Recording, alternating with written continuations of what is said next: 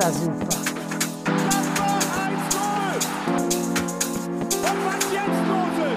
Tage das ist ja unfassbar.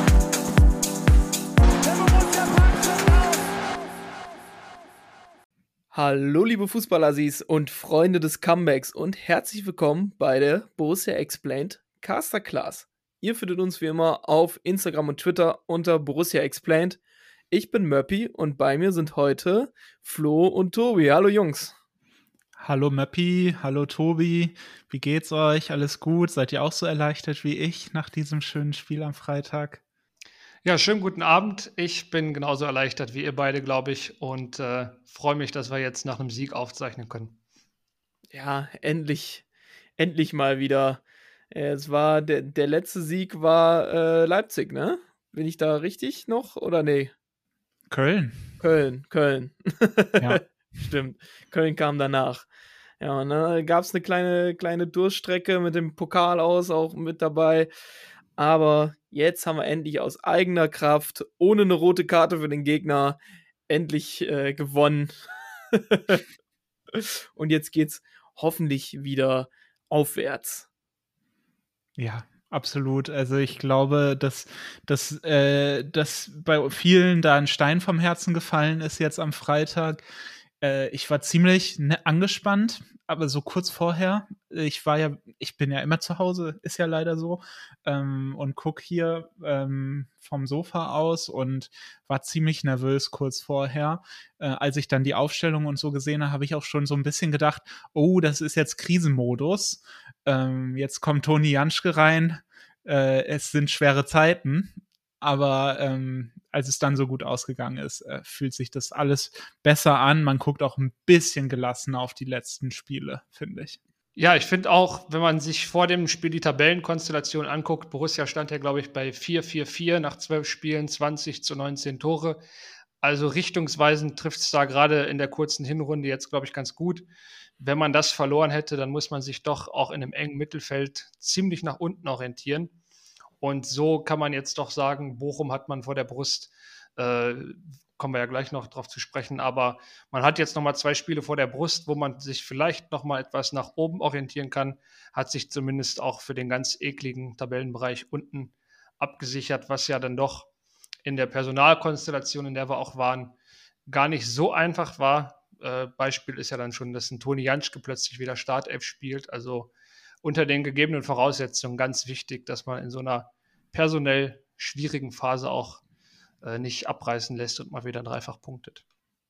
Ja, ich finde halt auch, äh, also ich kann es ja sagen, innerhalb der Borussia Explained Gruppe haben wir schon vorher überlegt, ja, wenn Elvedi jetzt nicht dabei ist, dann wird ja sicher, sicherlich entweder äh, Gumu weiter vorne spielen und Kramer in der Innenverteidigung und so weiter. Und dann hat äh, Daniel Farke uns äh, doch noch überrascht, indem er äh, Toni Janschke ähm, reingebracht hat.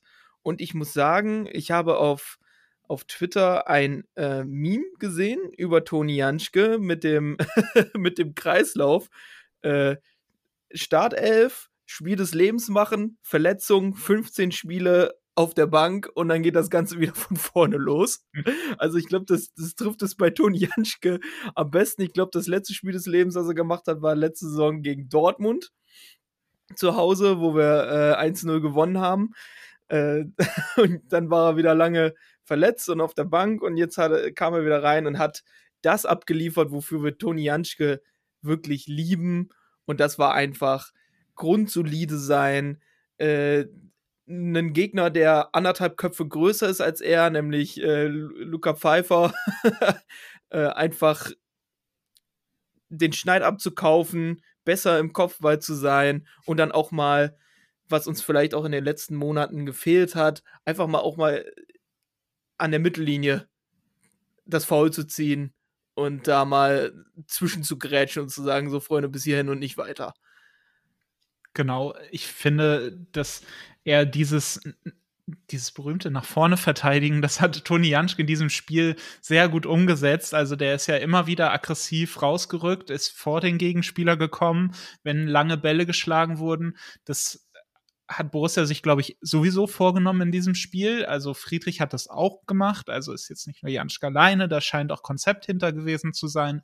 Aber Janschke ist bei allen seinen Defiziten, die er natürlich jetzt bei den einzelnen Attributen, Schnelligkeit, Körperlichkeit etc. hat, ist er natürlich einfach ein extrem intelligenter Spieler, sonst hätte der es auch nicht so weit gebracht und in äh, Champions League mit Borussia gespielt, hätte nicht bei Favre Stamm Innenverteidigung gespielt und so weiter. Also ähm, Toni Janschke weiß halt, wie Fußball gespielt wird und er weiß auch, was er kann und was er nicht kann.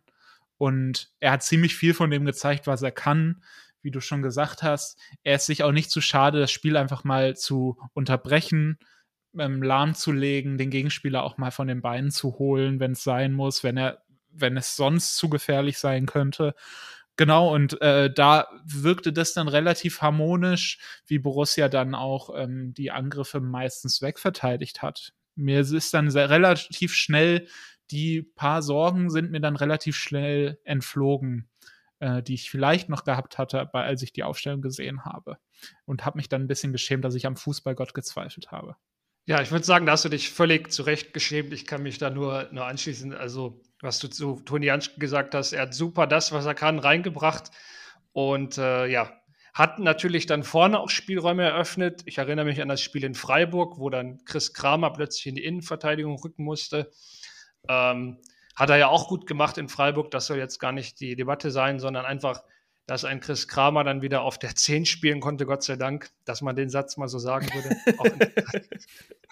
ja, einmal äh, Chris Kramer wieder auf die 10 ziehen können, was ja in Berlin nicht möglich war. Und äh, Stindel und ein Gumu dann rausgenommen für Hofmann und Kramer eben in der zweiten Reihe hinter Tyram. Und das hat, glaube ich, im Spiel gegen den Ball, äh, äh, Fark hat es ja in der PK auch angesprochen vor dem Spiel, gegen den Ball hatte man einfach in Berlin gar nicht mehr die Möglichkeiten mit Stindel und Gumu und auch einem Player dann vorne das Spiel eigentlich schon frühzeitig oder den Ballbesitz des Gegners frühzeitig schon irgendwie anzugehen. Und ich glaube, im Spiel gegen den Ball war es ganz wichtig, dass dann Kramer, Hofmann, Player die Reihe gebildet haben wieder. Ähm, und das war eben nur möglich, weil man Toni Janschke positionsgetreu dann in die Innenverteidigung geworfen hat, statt eben Chris Kramer, der es dann auch zehn Minuten gemacht hat, aber das ist noch eine andere Geschichte. Genau, und ein kleiner Randnotiz ist ja, dass Chris Kramer uns auch als Kapitän aufs Spielfeld geführt hat. Hat mir sehr gefallen. Ich sehe ihn da total. Ähm, und äh, da, da mit Janschke, Kramer äh, auf dem Spielfeld, das sind schon so ein paar äh, von denen, trotz, äh, tr bei allen Zweifeln und sowas lässt man sich doch dann auch ganz gerne irgendwie da in so ein äh, äh, wichtiges Spiel führen. Also hat mir sehr gut gefallen, ihn da mit der, mit der Binde am Arm zu sehen. Ja, ich finde auch ähm, bei allem Taktikgerede äh, und wir müssen so und so spielen, haben wir natürlich auch ein, ein, Herz für, für Nostalgie und dann zu sehen, wie Toni Janschke und Christoph Kramer auf dem Platz stehen, nachher Patrick Herrmann reinkommt, die Bude macht und so komplett ausrastet, da werden wir gleich auch noch drüber sprechen. Das lässt einem einfach das Herz aufgehen. Ich fand es einfach schön. Ähm, und vor allem, wenn dann auch noch so eine Leistung, also haben ja nicht schlecht gespielt. Also, das kann man ja auch nicht sagen. Und sie haben ihre Leistung erbracht, das, was sie können. Ähm, auch wenn sie, äh, denke ich mal, auch eigentlich bessere äh, Positionen haben, zumindest Christoph Kramer finde ich auf der 6 immer noch besser als auf der 10. So, ist einfach so. Aber trotzdem hat einfach Spaß gemacht, die Jungs kicken zu sehen. Auch dann Toni Janschke in so einer zentralen Rolle im Aufbau, wenn, wenn Kone sich äh, hat fallen lassen, links neben Janschke und dann Marvin Friedrich äh, daneben. Also da hat, hat mir ehrlich gesagt Marvin Friedrich mehr Bauchschmerzen gegeben als äh, Toni Janschke. Ja, würde ich auch sagen. Also insgesamt fand ich den Aufbau in den ersten 25, 30 Minuten sogar sehr klar. Ich habe da, glaube ich, auch während des Spiels und auch danach noch von aufgeräumt gesprochen. Das trifft, glaube ich, insbesondere auf die ersten 30 Minuten zu, wo man wirklich mal wieder äh, vom Borussia so in Ansätzen das gesehen hat, wie, wie Daniel Farke sich das äh, konzentrierte Ballbesitzspiel geduldig im eigenen Aufbau auch vorstellt. Das war, glaube ich, recht aufgeräumt, einfach strukturiert. Stuttgart hat natürlich auch nicht die, das hohe Anlaufen dann versucht, wie es Frankfurt, äh, Darmstadt mit Abstrichen und auch Union gemacht haben. Man hatte also auch ein bisschen Luft zum Atmen in der ersten Reihe im Aufbau, aber das hat so ganz gut geklappt und äh, dann natürlich auch mit einem guten Start äh, Borussia in die Karten gespielt, um mit Vertrauen eigentlich in die, in die erste halbe Stunde des Spiels zu gehen. Sah ganz gut aus erstmal. Genau, und wenn man sich jetzt das 1 zu 0 anguckt, also ich leite mal über, äh, dann sieht man ja, dass Borussia es in den in, in, weiten Teilen der ersten Halbzeit, also 30 Minuten sind ja jetzt auch nicht so wenig, äh, da äh, es geschafft hat, wirklich auch mh, das, was sie in weiten Teilen der Saison bisher gut gemacht hat, aber in den letzten Wochen äh, teilweise ein bisschen hat schleifen lassen, also diese, dieses kompakte ähm, Aufrücken mit Ball, also den, den langsamen Aufbau äh, zu machen, so dass alle mitkommen können und dass man dann eine gute Struktur auch gegen den Ball hat, dass man den Gegner dann peu à peu hinten reindrückt. Das sieht man beim 1 zu 0 ganz gut. Kone auch da links abgekippt, Weigel konnte sich einschalten. Äh, wir haben die linke Seite dann konsequent überladen. Das haben wir auch schon auf der rechten Seite häufiger mal gesehen und konnten das hier dann auch beobachten. Da ist Kramer dann auch weit links mit rausgerückt, hat dadurch dann Mafropanus gebunden in der Innenverteidigung von Stuttgart, der sonst auch gerne mal rausrückt und Player sonst das Leben häufig schwer gemacht hat, muss man ehrlich sagen. Aber dadurch, dass Kramer auch konsequent mit rübergeschoben hat, von der 10 dann in so einen halblinken Raum äh, hat der Mafropanus gebunden und Benzebaini konnte Player freispielen. Endo hat den nicht gut aufgenommen, muss man auch sagen. Und Player hat es dann wirklich konsequent gut zu Ende gespielt. Ich glaube, Player merkt so langsam, dass immer nach innen ziehen. Das haben die Gegner so langsam durchschaut und er hat jetzt seinen linken Fuß so langsam ein bisschen für sich entdeckt und schlägt wirklich eine sehr gut getimte Flanke in den Rückraum. Und Hofmann macht das natürlich sehr gut. Also der sieht den Raum, er startet da eigentlich aus so einer Sechserposition fast schon, wenn man sich den Angriff am Anfang anguckt und kommt da dann genau aus so einer zentralen Perf äh, Position sehr gut zum Abschluss und macht es dann eiskalt. Also ein sehr guter Angriff, sehr typisch Borussia in dieser Saison und gut zu sehen, dass wir so mal wieder erfolgreich waren und das im ersten, in den ersten Minuten direkt an uns dadurch Selbstvertrauen holen konnten. Ja, und was du eben gesagt hast mit dem Aufrücken, wenn man sich das Standbild au, äh, anguckt, äh, wenn Hofmann abschließt, das ist ein 5 gegen 5 im Strafraum. Ne, da sind dann äh, Skelly, Kone, Kramer, Tyram und Hofmann in der Box. Ja, und das ist halt absolut wichtig. Wenn du langsam nach vorne spielst, ist es ja genau dein Ziel, möglichst viele Spieler in abschlussfähige Positionen zu bringen. Weil ansonsten brauchst du nicht langsam spielen. So. Dann kannst du auch immer mit, mit drei Leuten vorne rein und peng. So. Also, das ist das Wichtige, was auch uns nicht so oft gelungen ist, dann in den letzten Spielen auch, dann Spieler in abschlussfähige Positionen zu bringen. Aber so, finde ich, hat das sehr, sehr gut geklappt. Äh, eine entscheidende Sache ist natürlich auch, dass man dann in dem Moment Spieler hat, die den Raum erkennen, sowohl bei der Flanke als auch in der Abschlusssituation und das hat man bei Ngumu, ohne den jetzt irgendwie schlecht reden zu wollen, in Darmstadt ein paar Mal gesehen. Der Raum, in dem du eine Flanke spielst, ist natürlich schon entscheidend.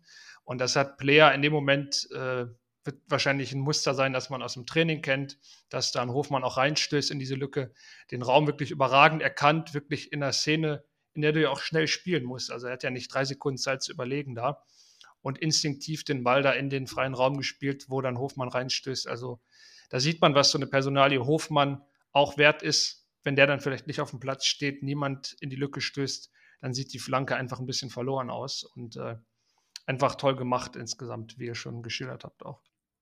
Ja, und ich finde, vor allem in der, in der Gegenbewegung war Hofmann wieder absolut äh, wichtig. Wichtiger Pressing-Auslöser. Äh, Christoph Kramer hat wie, wie jedes Mal äh, Tyram dirigiert. Er ist immer Kramer immer von links nach rechts vorgelaufen, wo, wo, auf den Ballführenden und dann äh, Tyram dabei delegiert, wo er jetzt hingehen soll, ob der dann auf den Torwart schon mal drauflaufen soll äh, und, so, und so weiter. Also das äh, war ganz wichtig, Hofmann dann auf der Seite zu haben, um da dann äh, in die Räume reinzugehen, wo Kramer dann halt nicht mehr äh, dazu kommt. Und ich muss sagen, äh, jetzt wo wieder ausgepackt wurde mit, oh, jetzt laufen wir einmal mehr als der Gegner und schon gewinnen wir, ja, super. Ich glaube, drei Viertel unserer Kilometer hat Christoph Kramer in dem Spiel abgespult, indem der alles, alles vorne irgendwie angelaufen ist, wie es, äh, wie es ihm gerade in den Sinn passte. Also es korreliert nicht immer äh, ganz. Vor allem haben Spieler, das haben wir, glaube ich, auch schon mal an anderer Stelle gesagt oder irgendwo in Diskussionen kommentiert oder so, es ist natürlich, hängt natürlich manchmal auch ganz banal an den einzelnen Spielern. Also du wirst einen Hofmann oder einen Kramer nie dazu bringen, dass die nicht ihre Bewegungsmuster umsetzen. Also ein Kramer läuft eigentlich einfach massiv, massig viel und läuft vieles zu, weil der ist jetzt auch nicht der super Sprinter. Ein Hofmann wiederum, der zieht natürlich sehr, sehr häufig Sprints an und der legt da auch eine höhere Distanz hin. Das ist einfach sein Spiel, auch dann in den freien Raum zu stoßen und sowas. Ähm, dadurch allein, wenn du die zwei Spieler auf dem Platz hast und in Positionen hast, in denen sie dann auch laufen dürfen und es Sinn macht, dann laufen die natürlich auch. Es heißt aber nicht automatisch, dass Spieler, die das nicht so umsetzen, dass die irgendwie weniger wert sind oder äh, nicht ihren eigenen Teil zum Spiel beitragen können oder so. Ne? Also mh, hm, ich glaube, äh, Toni Janschke, der ist sicherlich ein guter Arbeiter, aber der glänzt sicherlich stärker mit Antizipation und Stellungsspiel, als dass er jetzt ständig ähm, da die Megasprints anzieht oder sowas. Und was anderes brauchst du auch eigentlich für einen Verteidiger nicht unbedingt. Ne? Also ist manchmal, man, ich würde sogar so weit gehen und sagen, äh, wenn du sehr viel läufst, dann, dann hast du vielleicht vorher im Kopf auch nicht alles richtig gemacht. Ne? Also manchmal kompensierst du dann auch Defizite in der Antizipation nur um jetzt noch mal kurz äh, auf diese Debatte einzugehen, äh, mir ist das letztlich auch ziemlich egal, wenn Borussia gewinnt, dann können Leute da auch ihre Gründe suchen oder so, ne? Aber äh, da bin ich gelassen, wenn es gut für Borussia ausgegangen ist, dann kann jeder das sehen, was er will. Erstmal, aber äh, ich habe da sicherlich ein paar andere Dinge gesehen als die Leute, die da jetzt direkt auf die Kilometer gegangen sind. Hm, und es liegt ja auch ganz oft an der, an der Vorgabe des Trainers. Du hast ja jetzt gesehen, es wurde durchgehend auch der Torwart mit angelaufen. So, das hatten wir gegen, gegen Köln nicht. Da standen Christoph Kramer und Tyram vorne und haben gewartet und haben Schwäbe den Ball überlassen. Natürlich kommen dann weniger Kilometer zustande, weil wenn die nicht vorne drauflaufen, müssen die Spieler dahinter nicht nachrücken. So, und dadurch gibt es halt weniger Kilometer und deshalb hatten wir auch weniger Kilometer als Köln mit zehn Leuten. So, es liegt an wenigen Kleinigkeiten, das ist, es, es, hört sich immer so viel, ja, sind so und so viele Kilometer mehr gelaufen. Ja, aber das ist dann auf, auf elf Spieler verteilt, beziehungsweise auf, auf zehn Feldspieler verteilt. Das ist dann meistens 300, 400 Meter. So, und das ist einmal, einmal Platz hoch und runter. Also, und das auf 90 Minuten verteilt, das hast du mal eben so. Ja, genau, ja. also das wollte ich auch noch gerade anführen.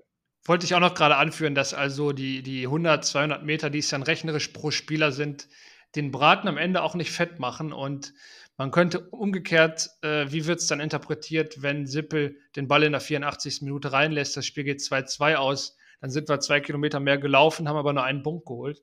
Also das, äh, das ist immer so eine Sache, da spielen ja Faktoren rein, wenn Benzi Baini in der 19. Minute vom Platz fliegt, hätte man das Spiel vielleicht auch gewonnen, aber dann ist die Laufleistung wieder anders. Also solange da nicht eklatante Unterschiede sind und man 30 Prozent weniger läuft als die zweitschlechteste Mannschaft, kann man das so hinnehmen. Farka hat ja auch schon mal gesagt, er will nicht letzter sein in dem Ranking, aber eben auch nicht erster. Und ich glaube, solange man sich im moderaten Bundesliga-Durchschnitt, meinetwegen auch im unteren Durchschnitt bewegt, ist das erstmal okay und man sollte den Fokus auf andere Sachen legen. Ja, wo du das gerade ansprichst mit Benze Baini, können wir ja direkt mal überleiten. Und äh, ich stelle die Frage, war es für euch eine rote Karte? Also für mich definitiv nicht. Ich gestehe gerne ein, natürlich bin ich nicht hundertprozentig unparteiisch, das ist ja klar, aber äh, wie es andere auch geschrieben haben, die jetzt nicht nur Borussia-Fans waren, ich glaube, der war einfach tierisch genervt von diesem Anton, der sich da irgendwie auch das zum Projekt gemacht hat, ihn zu nerven. Und ich finde es zumindest jetzt auch einfach mal blöd dahergesagt sehr nachvollziehbar, dass man dann auch irgendwann sagt, jetzt hau mal ab und äh, bleib mir mal vom Leib. Und was anderes war das für mich eigentlich nicht, dieser Stoßschlag mit der flachen Hand gegen die Schulter, der dann abrutscht und dann im Gesicht landet von Anton. Also der lag ja da, als hätte, wurde ihm gerade der Kiefer gebrochen. Also so, so war das Trefferbild auf jeden Fall auch nicht. Und äh, ich muss ehrlich sagen, Jöllenbeck hat das gesehen und hat es bewertet. Und dann muss ich wiederum sagen, äh, ist es eine Frechheit, dass er da noch mal zum Video rausgeschickt wird. Also das, das, das hat mich wirklich sehr, sehr, sehr aufgeregt, weil der Schiedsrichter sieht das und er trifft eine Bewertung, die völlig im Rahmen ist. Also das ist ja keine klare Fehlentscheidung, da gelb zu geben. Und dann verstehe ich nicht, warum der VAR darauf äh, besteht, dass er da noch sich das noch mal anguckt. Also da, da war ich wirklich wieder fuchsig und äh, die Szene selbst war für mich nicht so wild. Äh, auch wenn Anton da auch nach dem Spiel noch einen Film geschoben hat, aber ich glaube, äh, da hat vieles anderes aus ihm gesprochen, aber äh, nicht der ganz faire Sportsmann. Ja, also das Interview von Anton nach dem Spiel, muss ich auch sagen, war ein bisschen peinlich, ehrlich gesagt. Fand ich sehr unglücklich, dass er da, also selbst wenn irgendwie das eine, ein größeres Thema gewesen wäre, als es war, muss man das nicht primär nach dem Spiel aufbringen, finde ich. Es war auch keine klare rote Karte, da würde ich auf jeden Fall auch die Einschätzung von Flo teilen.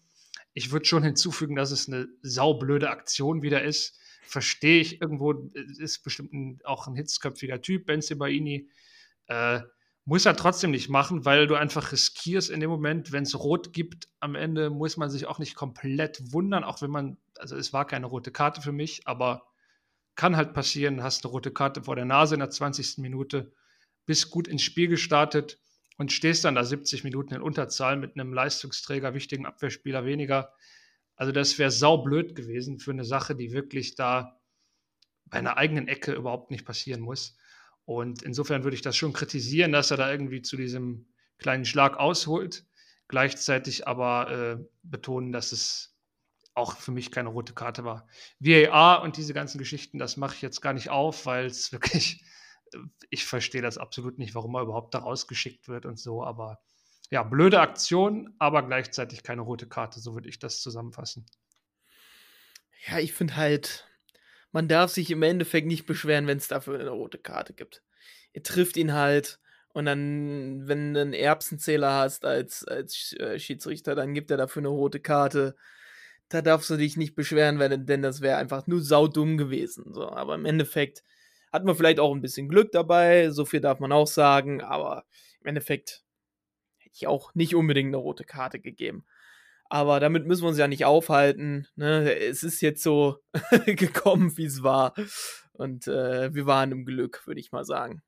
Ja, ich finde auch gutes Fingerspitzengefühl an der Stelle, wenn du als Schiedsrichter in der 19. Minute, ich bin immer dafür, so wenig rote Karten, Handelfmeter vor allem wie möglich zu geben.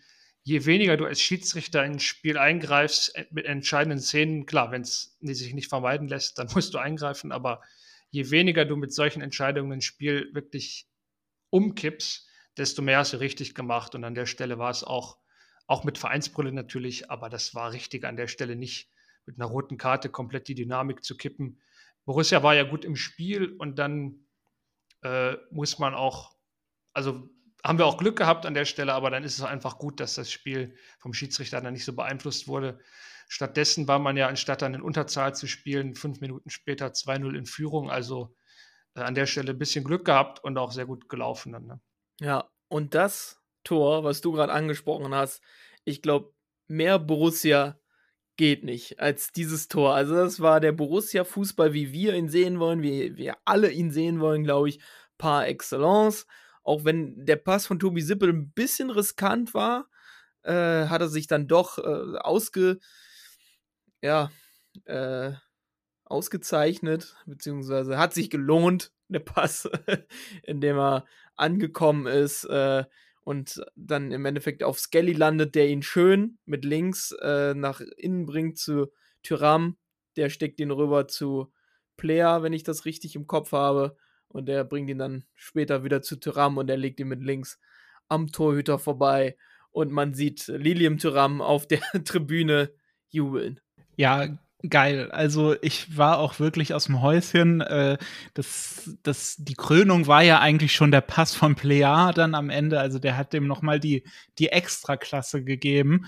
Der Angriff an sich war schon sehr gut. Und wie du sagst, Tobi Sippel, klar, das kann auch schief gehen. Ne? Also da, da ist auch vielleicht sogar noch ein Stuttgarter dran oder so. Die Idee war wahrscheinlich sogar auch eher, dass Hofmann den nochmal auf Weigel klatschen lässt, als dass der da rüberrutscht und Skelly direkt dann diesen sehr schönen Pass spielen kann, mit dem er das ganze Spielfeld öffnet, mit links. Ähm, das, das war, hat sich aber gelohnt. Und Sippel muss man sagen, wir haben das auch kritisiert teilweise. Und äh, nach Darmstadt hat er richtig einen drauf gekriegt. Wir können ihn nachher nochmal für andere Dinge lo loben, aber dass er weiterhin auch dann diszipliniert geblieben ist und auch durch die Mitte immer wieder versucht hat aufzubauen, das hat sich in der Szene wirklich gelohnt. Und das ist auch irgendwie diese berühmte Resilienz oder Geisteshaltung, auch beim Torwart, der vielleicht nicht der Jan Sommer mit dem Fuß ist, aber auch nicht wie The Zone das darstellt, irgendwie die schlechteste Nummer zwei der Liga. Tobi Sippel ist immer noch ein mitspielender Torwart und alles andere ist irgendwie despektierlich, ihn darzustellen, als hätte der irgendwie Klumpfüße oder sowas. Also, das ist teilweise wirklich äh, eine Schande, wie da über den geredet wird. Und äh, ich finde, da hat, wurde auch er belohnt dafür, dass er das Aufbauspiel dann wirklich auch durch die Mitte ähm, gesucht hat. Und ja, also über Player muss man nicht viel sagen. Wir lieben den hier alle. Auch Borussia Explained äh, liebt den ja über alles, weil der irgendwie so Borussia ist und auch so fein, ein feiner Typ irgendwie. Und dieser Pass war einfach schon Zucker. Und Tyram macht das dann natürlich auch ausgezeichnet. Äh, der Kontakt sitzt voll, der, der Abschluss ist cool. Also, das, das war ein großartiges Tor. Ganz großartig. Und man sieht ja auch, wie Farke gejubelt hat. Nach dem ersten Tor war er sehr zurückhaltend. Nach dem Tor ist auch er ausgerastet. Und da ist bei uns allen, glaube ich, irgendwie hat sich was gelöst. Jo, Flo hat jetzt gerade gesagt, dass man über Player nicht mehr viel sagen muss. Ich will es trotzdem gerade nochmal machen, weil ich kann mich noch erinnern, im Sommer, als dann die Verlängerung kam, äh, da hatte ich irgendwo, glaube ich, bei Twitter ihn als Gehirn des Offensivspiels bezeichnet, was auch, ja, also es gab ein paar Leute, die das irgendwie nicht so gesehen haben. Und ich finde jetzt doch, dass man sieht, auch wenn man sich das Darmstadt-Spiel, das ist mir besonders im Kopf geblieben, nochmal anschaut, wenn man sieht, wie sehr der gesucht wird im Offensivspiel. Also der ist ja eher jetzt mittlerweile ein Halbfeldzehner als wirklich im Stürmer, wie man auch an der Statistik jetzt sehen kann eigentlich das ganze Jahr über spielt er schon eher die, die, die Position. Und wenn man sieht, wie der wirklich gesucht wird im Offensivspiel, was der für Pässe spielt, also die sind ja auch nicht nur alle effektiv und erfolgreich mit acht Vorlagen jetzt, sondern auch einfach schön. Und das ist wirklich eine Augenweide. Also bei dem Tor, so schön der Spielzug war, hängt es natürlich dran. Tyram steht genau zwischen den beiden Innenverteidigern, spielt den Ball mal so präzise und vor allem auch mit der richtigen Geschwindigkeit in diese Lücke rein. Wenn der Pass nicht kommt, mit dem Außenriss noch herrlich gespielt, dann ist der Angriff schön und verpufft trotzdem irgendwo im Nichts. Und deswegen muss man also Alessandro Player, finde ich, man kann ihn gar nicht genug hervorheben, wie gut der einfach mit dem Ball am Fuß ist und wie der Borussias Offensivspiel belebt und eigentlich ein, mit der entscheidende Akteur ist in Borussias Offensive, finde ich. Ja, Alassane Player jetzt mit äh, zehn Vorlagen wettbewerbsübergreifend er wurde jetzt von Farke danach bei The Zone äh, kritisiert und äh, wurde gesagt, man erwartet von ihm, dass, man, dass er auch noch mehr Tore schießt. Also er hat ja bisher nur ein Tor gemacht und das war auch noch ein Elfmeter. Ich weiß nicht, was das jetzt für eine Strategie ist von äh, Daniel Farke, weil ich meine, alle, alle Vorlagen, wenn du so einen perfekten Vorlagengeber hast wie da, also der ist ja unglaublich wichtig, wenn du in der Bundesliga sieben Torbeteiligungen hast, oder beziehungsweise acht Torbeteiligungen hast, wenn du den Elfmeter mit dazu nimmst, ähm, dann bist du ja unersetzlich quasi fürs, fürs Offensivspiel. Ne? Und dann ihn da dann vielleicht noch so ein bisschen zu kitzeln, dass er da noch äh, vielleicht äh, das ein, die ein oder andere Bude mehr oben drauf legt, äh, ist schon eine Strategie, die würde sich nicht jeder Trainer trauen nach so einem Spiel. Ja, ich hoffe, dass Farke das einfach gut einzuschätzen weiß.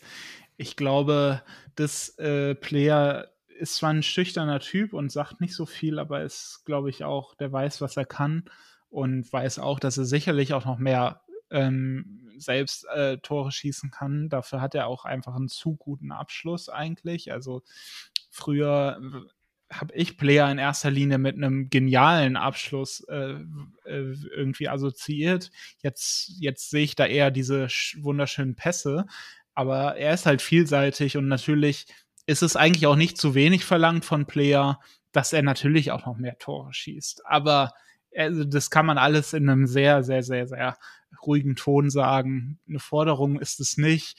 Dafür ist, äh, steht er für mich auch schon zu hoch auf dem Sockel für, äh, der Player mittlerweile.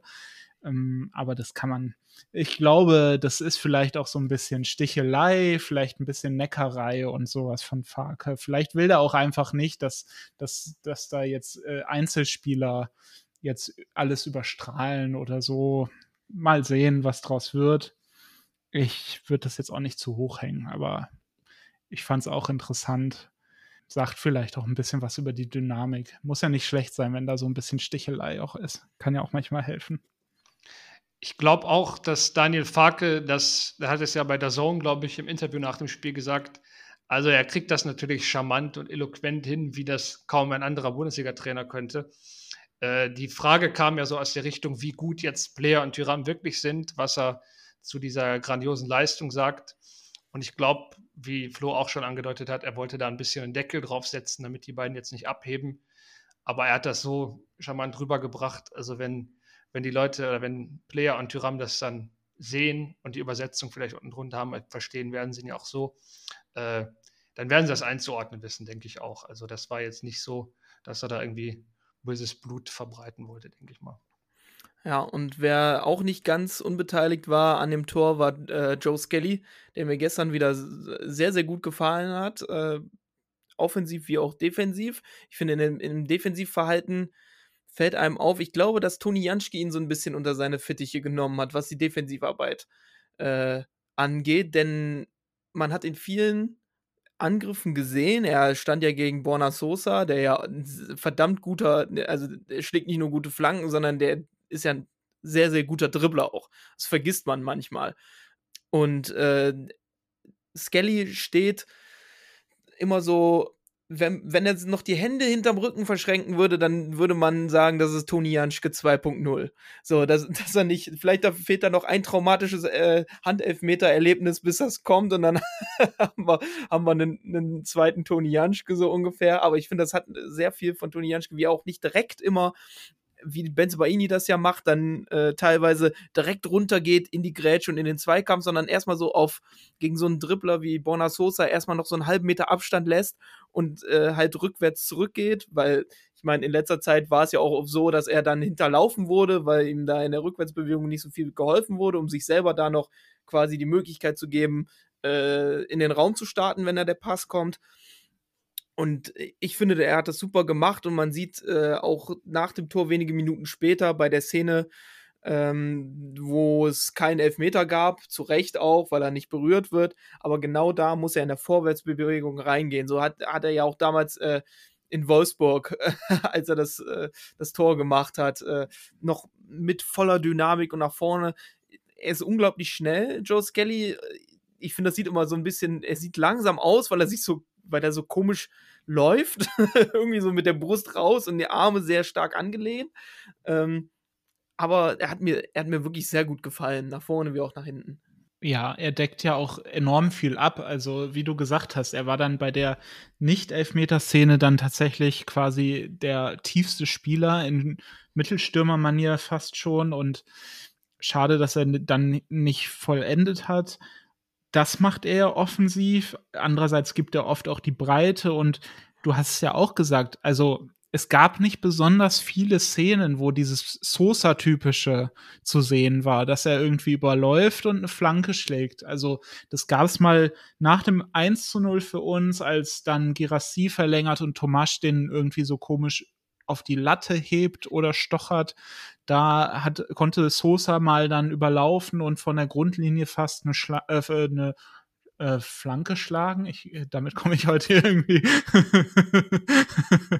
äh, durcheinander, aber habe mich gerade noch gerettet. Ja, ähm, Nee, aber das war fast so mit die einzige Szene. Ähm, Sosa war dann immer eher gezwungen, ins Zentrum zu ziehen. Und es war ja nicht nur Sosa. Führig war auch oft auf links unterwegs und ist auch ein extrem guter Spieler. Also äh, den finde ich auch sehr interessant. Irgendwer hat bei uns auch mal in die Gruppe gepostet, das ist ein Borussia-Spieler.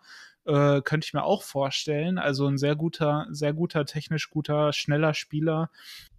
Und da hat Skelly wenig zugelassen. Natürlich wurde er jetzt auch von Hofmann relativ gut unterstützt, aber ähm, Skelly hat das wirklich gut gemacht und war dann auch hartnäckig, auch in Szenen. Ich erinnere mich irgendwie an eine Verlagerung, wo er den mit der Brust annimmt, den Ball sichert und wenigstens nicht verliert in solchen Situationen. Das ist super schwer. Erstmal kann es dir passieren, dass du den ersten Kontakt vermasselst mit der Brust, der tropft dir in die Mitte und dann ist der Gegner auf und davon.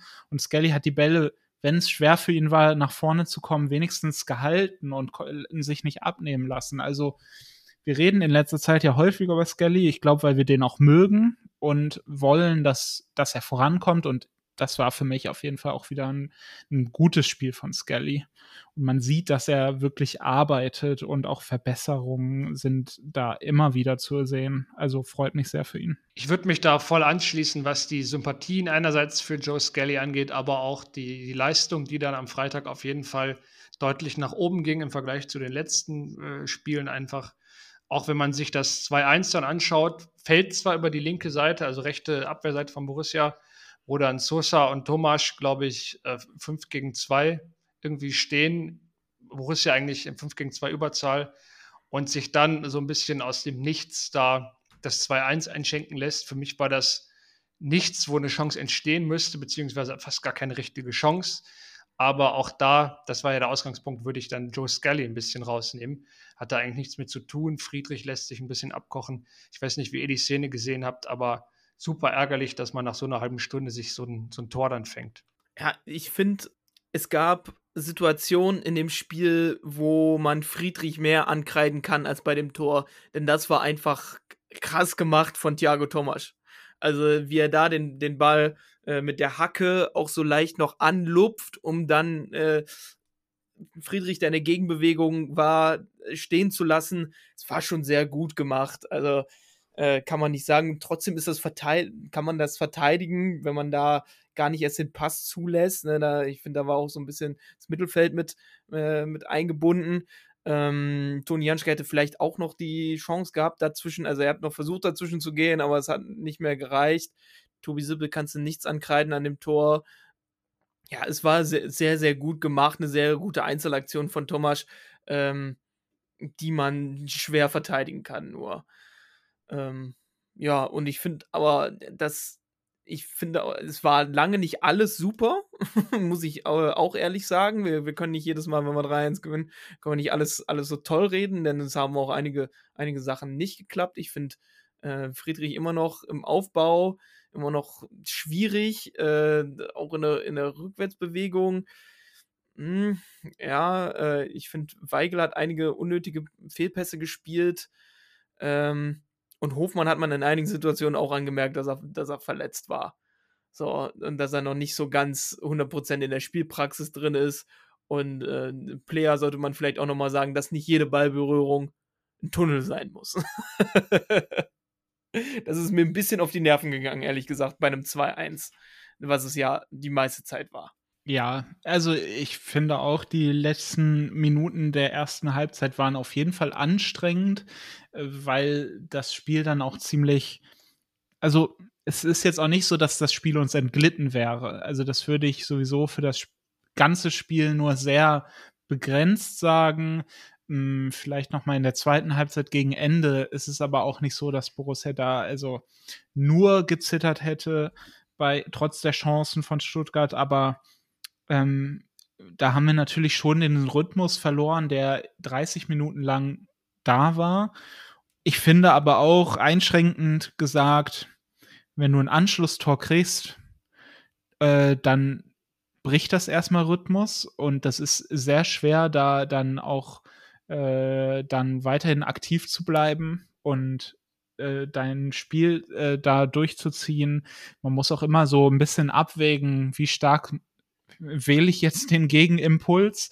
du kannst natürlich versuchen, dann jetzt umso aggressiver, umso aktiver dann zu agieren. Dann gehst du aber die Gefahr ein, dass der Gegner dir dann irgendwie wegrennt hinten. Ich finde es okay, wie Borussia reagiert hat, aber natürlich konnten wir selbst dann nicht mehr so ganz stark kreieren, wie das vorher äh, äh der Fall war. Ich finde aber, wir sind dann auch ganz gut aus der Halbzeit gekommen und äh, hatten eigentlich in der zweiten Halbzeit auch sehr lange Kontrolle über das Spiel. Also ich würde sagen, bis zur 80. Minute haben wir eigentlich das Spiel kontrolliert, auch wenn wir dann bis auf die ersten fünf Minuten der zweiten Halbzeit auch offensiv nicht besonders zwingend waren. Also das muss man auch sagen. Es war in der zweiten Halbzeit dann so ein bisschen langweiliges Spiel, aber ich habe dann im Nachgang auch gedacht, mein Gott, wie viele langweilige 1 zu 0 oder 2 1 haben wir irgendwie unter Lucien Favre auch schon erlebt und da waren wir immer alle happy im, in der Gesamtbetrachtung, wenn, wenn wir das Spiel dann so zu, runtergespielt haben.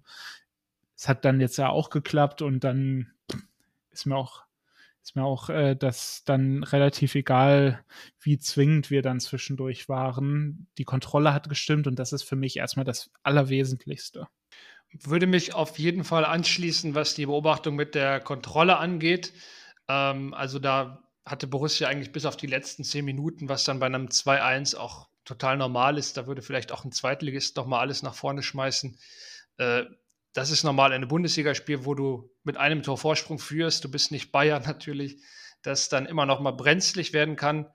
Da muss man sich vielleicht eher den Vorwurf gefallen lassen, dass man aus der Kontrolle, wie Flo schon gesagt hat, nicht viel Gefahr entwickelt hat. Ich kann mich jetzt an keine größeren Torraumszenen so erinnern in der zweiten Hälfte, die in jedem Highlight-Video auftauchen würden. Da kam recht wenig eigentlich aus dieser Kontrolle heraus. Und dann im Gegenzug würde ich mir auch noch mal ein bisschen mehr Stabilität aus der Kontrolle wünschen.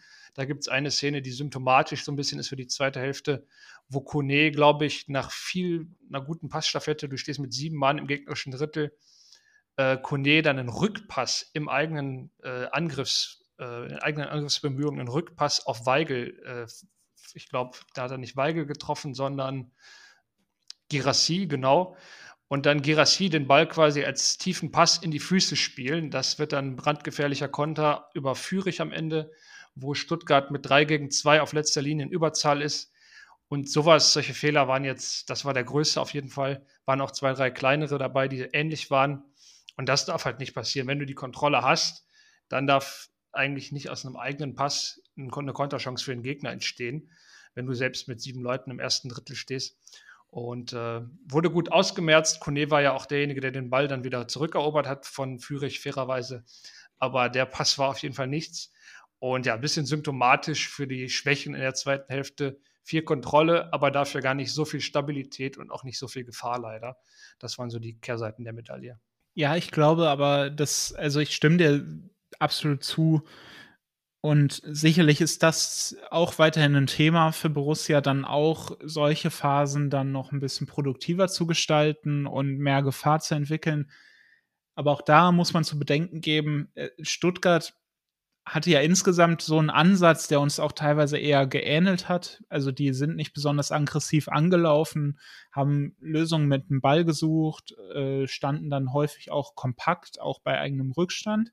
Und auch beim in diesen Phasen in der zweiten Halbzeit stand Stuttgart in letzter Linie auch sehr kompakt. Also ist dann auch einfach sehr schwer, da dann äh, Überzahlsituationen zu kreieren und so. Und da muss man natürlich als führende Mannschaft dann auch überlegen, ähm, wie viele Spieler will ich jetzt aktiv in den Angriff mit einbinden. Wenn du zurückliegst, ist klar, dass irgendwann die Innenverteidiger mit hochrücken und sich im Aufbauspiel beteiligen, dann quasi eine Sechserposition einnehmen, äh, irgendwie so 20 Meter vom Tor oder so auf die zweiten Bälle dann gehen das willst du eigentlich nicht unnötigerweise machen, wenn du führst. Und deswegen glaube ich, war das so ein bisschen die Balance. Natürlich hätte man sich gewünscht, dass Borussia das dann trotzdem besser löst in, in ihrer letzten Linie vor dem gegnerischen Tor. Ich sehe da so eine Szene vor mir, wo Turam und Player dann so ein bisschen fummeln und das dann irgendwie äh, zu nichts führt. Aber das war für mich dann schon so ein bisschen symptomatisch, weil wir haben uns gegen eine sehr teilweise passive Stuttgarter Mannschaft dann so verhaspelt in deren Strafraum, wollten aber gar nicht unbedingt jetzt alles riskieren. Es ist dann halt echt so ein bisschen schwierig. Dafür war das dann okay, das Spiel ist nicht in irgendeine komische Richtung gekippt. Ja, vielleicht müssen wir dann noch überlegen, ob äh, Borussia dann noch bisschen mehr schafft, die Spannung dann auch über die 90 Minuten komplett oben zu halten. Man hat in der ersten Halbzeit sehr gut ge gesehen, dass meistens einer der Sechser direkt auf äh, Endo draufgelaufen ist und, und den abzudecken und zu gucken, dass der nicht ins Spiel kommt, der ja ein unglaublich technisch starker Spieler ist. Ähm, auch äh, dafür, dass er nicht so besonders groß ist, auch ein sehr, sehr körperlicher Typ ist. Dann stand dann Weigel teilweise äh, dem direkt auf dem Fuß. Ähm, war so eins, eins der Phänomene, das so, wo man merkt, ah, da hat sich jemand richtig mit dem, mit dem Gegner beschäftigt und äh, das wurde als ähm, ausgeguckt als äh, Situation, wo man äh, was machen kann, wo man individuell was machen kann. Ähm, und das hat man so in der zweiten Halbzeit so hinten raus nicht mehr so, nicht mehr so oft gesehen, weil sich auch die Spieldynamik erstmal ähm, verändert hat, indem Stuttgart nur noch durch Konter und vor allem durch äh, Silas, der reinkam, anders äh, bisschen gearbeitet hat und mehr auf die Konter wirklich gesetzt hat. Ähm, ja, und weil, weil Borussia halt dann ihr eigenes Ballbesitzspiel nicht mehr so ganz gut aufgezogen hat, wie es am Anfang der, der Fall war. Ja, ich glaube, die prägnanteste Szene, wo dann das 2-1 noch so auf der Kippe stand, war ja der äh, Schuss in der 83. Minute, wo dann, ich glaube, Thiago Tomasch auf Girassi wieder äh, flankt von rechts diesmal, was auch dafür spricht, dass dann nicht nur Joe Scully immer die einzige Anlaufstelle war. Äh, kommt die Flanke von rechts, diesmal Sippel dann ja auch wirklich immer bärenstark äh, sieht, im ersten Moment dachte ich, der wird genau angeschossen, aber man sieht dann doch in der Zeitlupe, dass er da richtig den Fuß noch gut runterbekommt. Äh, hat mich auch wahnsinnig gefreut für Tobi Sippel, der ja dann auch ein sehr eindrückliches Statement nach dem Spiel abgegeben hat, wie es in ihm aussah die letzten zwei Wochen. Sollte man auch äh, an ein oder anderen Stelle hinterfragen, ob man jeden weniger klugen Gedanken oder oder vermeintlich klugen Gedanken über Tobi Sippel ins Internet schreiben muss. Ich weiß nicht, ob er das mitbekommen hat, aber das mal so grundsätzlich. Ich finde Fehler für einen Torhüter, der, der dann reingeworfen wird, Corona gehabt, auch verletzt gewesen, glaube ich. Fehler passieren dann. Ich habe mich wahnsinnig geärgert in Darmstadt, in, äh, gegen Frankfurt auch, hätte er vielleicht auch einen halten können. Und auch zuletzt dann gegen Union, aber so ist es eben. Man hat nicht dreimal Jan Sommer im Kader und äh, umso schöner, dass man dann einen zweiten Torhüter hat, der dann so einen Ball in der 83. Minute hält und damit den Sieg festhält, weil um das mal eben abzurunden, Flo hat ja eben gesagt, wie sehr will man ins Risiko gehen, wie, dann meinte Möppi, wie sehr man die Spannung hochhalten kann. Umgekehrt kann man ja auch sagen, Borussia steht da mit einem Toni Janschke, der mit Sicherheit nicht der erste Innenverteidiger ist, steht in der personellen Konstellation dann mit einem 2-1 da, kurz vor Schluss, äh, kann auch nicht mehr die riesigen Wechsel vollziehen, also mit Stindel und äh, Netz. Netz war dann schon alles, was so Sinn ergab, hatte man schon gemacht. Stuttgart bringt einen Silas noch rein und so. Wenn man diese Gesamtkonstellation sich eben anguckt, finde ich, dass Borussia das bis dahin total gut gemacht hat. Und Stuttgart war ja auch formstark, hatte, glaube ich, drei von vier Spielen gewonnen. Ähm, da musst du immer damit rechnen, dass nochmal eine Druckphase kommt und so. Also zu kritisch sollte man es dann auch nicht betrachten, glaube ich. Ja, vor allem, weil Stuttgart ja letzte Woche das gleiche gemacht hat und dann am Ende noch äh, gewonnen hatte. Ne? Und zum, zum, äh, zu dem Zeitpunkt, wo äh, Sippe die Parade ausgepackt hat, war ja Toni Janschkau schon vom Platz. Also der wurde ja in der 80. Minute ausgewechselt für Lars Stindl und dann ist das, was man nicht so besonders oft sieht, nämlich, dass der Zehner in die Innenverteidigung rückt. dann äh, mit Christ in Person von Christoph Kramer ist es dann so passiert und äh, ja, da hat man dann auch wieder gesehen, dass äh, wir immer noch ziemlich umbauen müssen. Ähm, hoffen wir mal, dass äh, Nico die nächste Woche wieder, beziehungsweise am Dienstag ja schon, wieder dabei sein kann. Denn das sind ja eigentlich keine Zustände. so, dass man, dass man solche, solche Sachen äh, umbasteln muss. Ja, und dann kam in der 90 plus dritten Minute ein gewisser Patrick namens Flacco Hermann auf den Platz. Äh, und es gab noch eine Kontersituation, in dem äh, Kone den, den äh, Ball mehr oder weniger, äh, nee, Stinde erobert den Ball und Kone spielt ihn weiter. Und Patrick Herrmann, ich habe wenig gesehen, weil noch äh, natürlich in Block 16 die Fahnen oben waren. Wenig gesehen vom Ende und ich konnte es, konnte es aber fühlen, wie er reingesprintet kam, dass, dass das Ding jetzt reingeht.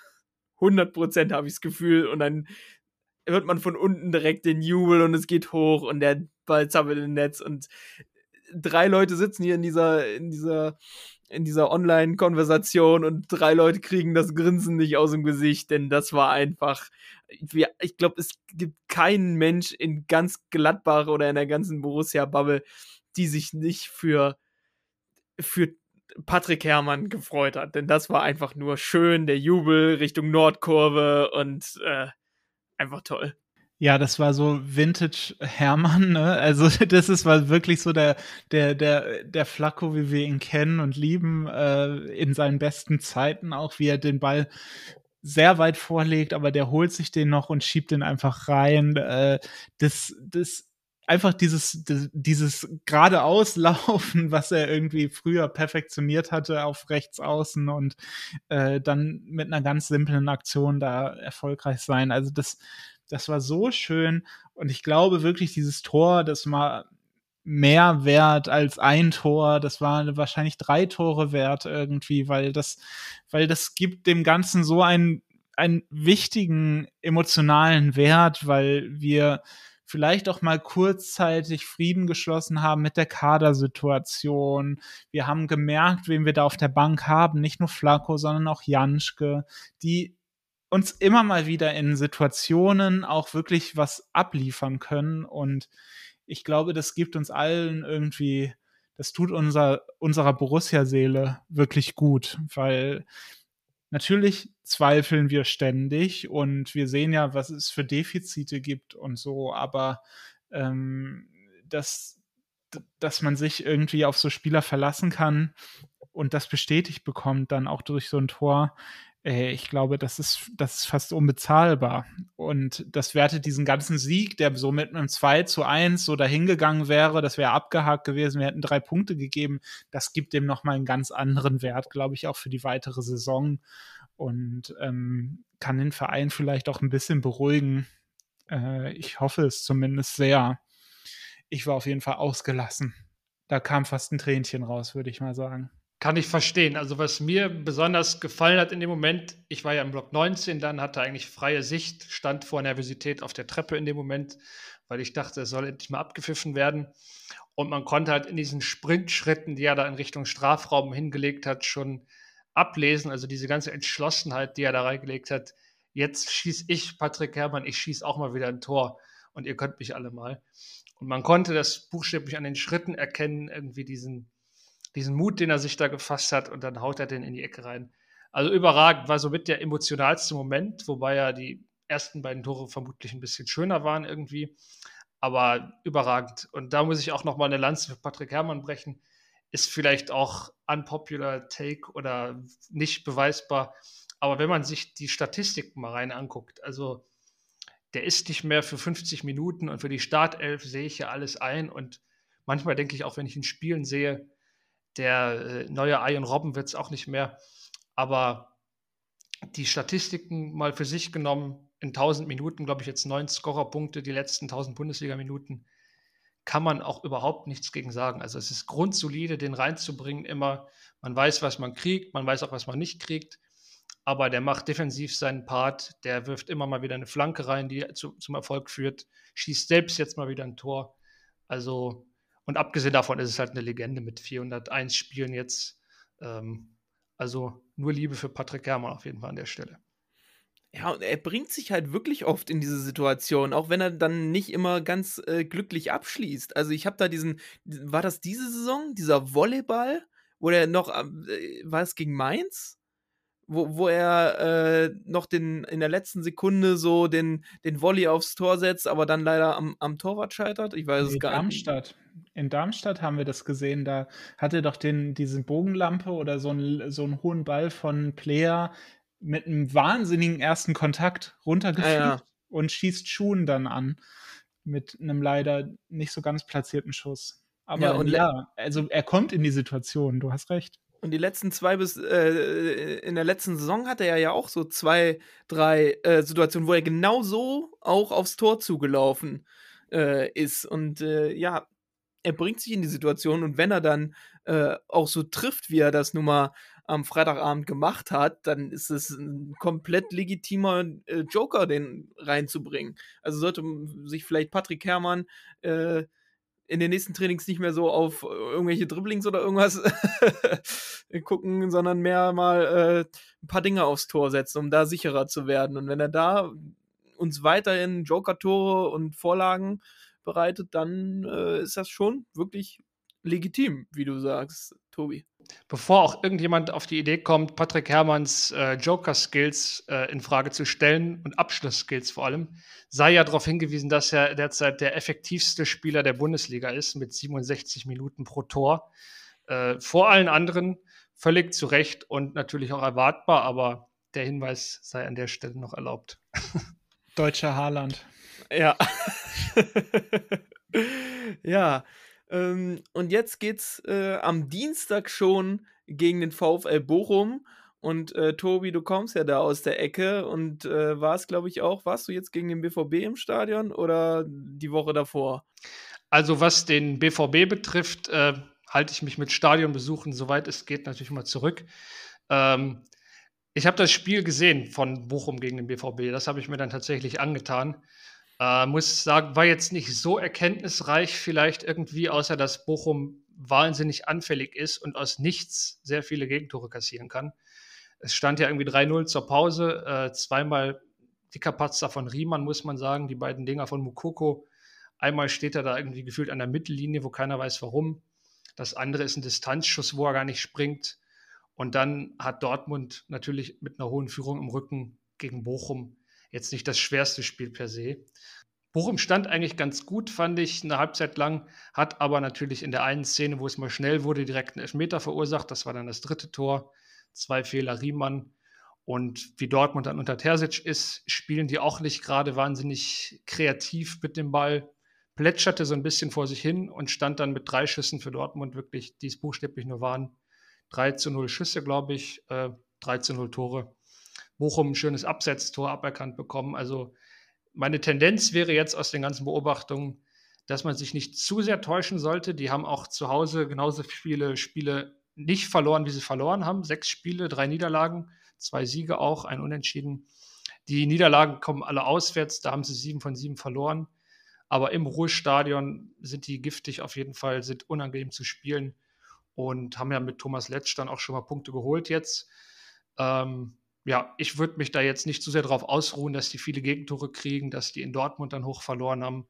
Also ich erwarte da ein ganz ekliges Spiel, wie es letztlich im März auch schon war mit einer anderen Borussia noch, aber das wird nicht so einfach, wie es auf dem Papier aussehen mag.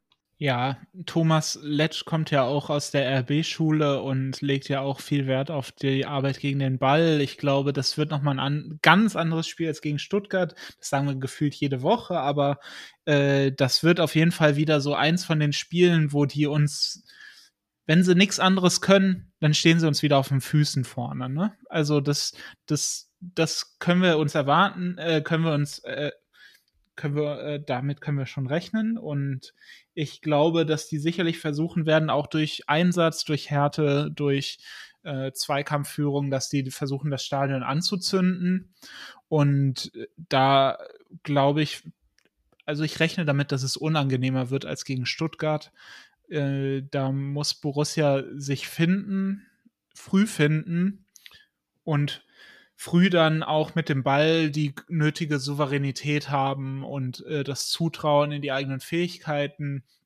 Weil, wie Tobi sagt, da sitzt noch nicht alles, kann vielleicht auch nicht. Äh, wenn du ein sehr, sehr äh, profiliertes äh, Spiel gegen den Ball haben willst, braucht das natürlich auch Zeit. Das muss eingeübt werden, das muss choreografiert werden und so. Und das sitzt sicherlich noch nicht besonders gut, aber wir haben auch gesehen, Union hat da verloren. Die werden, die haben sicherlich eine andere Spielweise als Borussia. Also das sagt jetzt auch noch nicht so viel. Äh, da äh, ist Bochum aber durchaus selbstbewusst im eigenen Stadion. Und ich glaube auch, dass die Niederlage gegen Dortmund äh, daran nicht besonders viel ändern wird. Ja, also ich finde, wir müssen auf jeden Fall, Letsch kommt ja auch aus der RB-Schule, da werden wir wie immer, vor allem zu Hause von ähm, Bochum, den, den ersten Ansturm abwarten müssen. Die ersten 10, 15 Minuten werden wieder, glaube ich, sehr unangenehm. Äh, das werden wir wieder gut kontrollieren müssen und nicht wie gegen Bremen in die Falle tappen. Äh, aber ich denke mal, dass wir das äh, gut hinbekommen und ich tippe auch auf jeden Fall auf Sieg in Bochum. Und ich werde ja auch da sein und ich hoffe, äh, ich treffe den Tobi dann da. Gut, okay. Dann sind wir fertig für heute. Wir hören uns ja Mitte der Woche schon wieder. Und ähm, ja, folgt uns wie immer auf Instagram und Twitter unter Borussia Explained.